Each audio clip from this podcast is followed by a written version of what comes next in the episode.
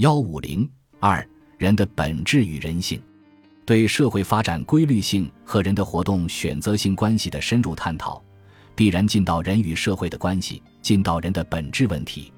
人的本质这一概念是人对自身的认识发展到一定阶段形成的，他力图从根本上回答人是什么或什么是人这一重大问题。人的本质是社会关系的总和，人的本质问题包括两个方面。一是人与动物的区别，二是人与人的区别。人类最初的自我意识处在原始神话阶段，即把某种动物作为自己的祖先，这就是图腾崇拜。这意味着此时人还没有把自己与动物区别开来，相反，人把自己看作动物中的一员。随着人的自我意识的发展，人意识到自己与动物的不同，并力图从理论上解决这个问题。这就是力图找出人所具有的共同性，并用这种共同性来区分人与动物。在这种意义上，人的本质事实上是指人的类本质，即人作为一个类，在本质上区别于各类动物。认识到所有的人都属于一个类——人类，并因此把人与动物区别开来，无疑是认识的进步。但是，仅仅达到这种认识还不能把人与人区别开来，不能说明既然同是人。为什么不同时代、不同社会，甚至同一个社会中的不同的人有如此大的差别？为此，必须深入到人与人的社会关系中去揭示人的本质，必须从人的类本质深入到人的社会本质。马克思之前的哲学家仅仅从第一个层次上理解人的本质，而且是脱离了实践活动、社会关系来考察人的类本质，如费尔巴哈只把人的本质理解为类，理解为一种内在的。无声的，把许多个人纯粹自然的联系起来的普遍性。马克思则从实践活动出发，从社会关系入手，从人与动物区别的层次深入到人与人区别的层次来理解人的本质，科学的解答了人的本质问题。在人与动物相区别的层次上，人的本质表现为劳动。马克思认为，可以从不同的方面区分人与动物。但一旦人们开始生产自己所需要的物质生活资料的时候，人就把自己与动物区别开来了。在区分人与动物的时候，重要的不是列举多少种人所具有而动物不具有的特性，而是找出把人与动物区别开来，使人走出动物界的东西。这就是人的劳动。有意识的生命活动把人同动物的生命活动直接区别开来，而这种有意识的生命活动。就是人的改造自然、创造人类世界的劳动。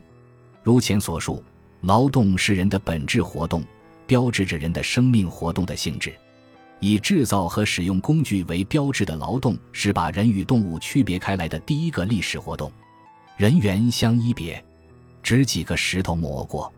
在人与人相区别的层次上，人的本质是由特定历史时期的社会关系所决定的。马克思指出。人的本质不是单个人所固有的抽象物，在其现实性上，它是一切社会关系的总和。这就是说，人的本质不是单个人天生就具有的东西，也不是从所有个人身上抽象出来的共同性。现实的人总是从事实际活动，并处在特定社会关系中的人。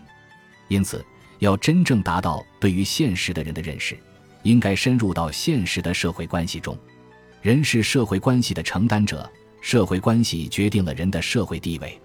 一个人是奴隶还是奴隶主，是地主还是农民，是资本家还是工人，并非决定于他们的自然本性，而是决定于他们生活其中的社会关系的性质以及他们在社会关系中的地位。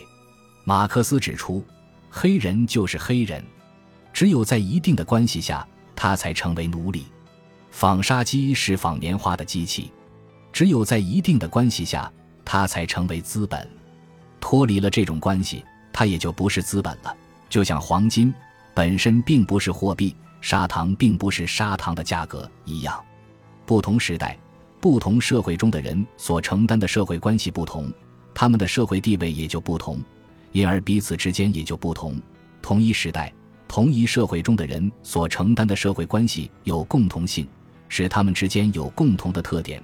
但由于他们在社会关系中的地位不同，因而彼此之间也不相同。对于人的本质，马克思主义哲学强调的是社会关系的总和。这是因为人的社会关系是多方面的，有经济关系、政治关系和思想关系、血缘关系、地缘关系和业缘关系等，因而对人的本质的把握应该考虑到多方面的社会关系。但经济关系及生产关系在社会关系的总和中起着支配作用，在阶级社会中，生产关系集中体现为阶级关系。因此，在探讨现实的人的本质时，既要看到社会关系的总和，又要注意经济关系的决定作用。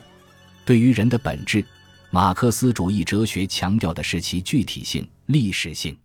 社会关系处于不断变化之中，因此，作为社会关系总和的人的本质，必然随着社会关系的变化而变化。人的本质是具体的、历史的，从奴隶主、地主到资本家，从奴隶、农民到无产阶级。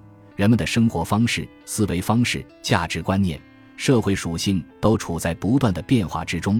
决定这种变化的力量，不是人本身的肉体组织，而是社会关系及其变化。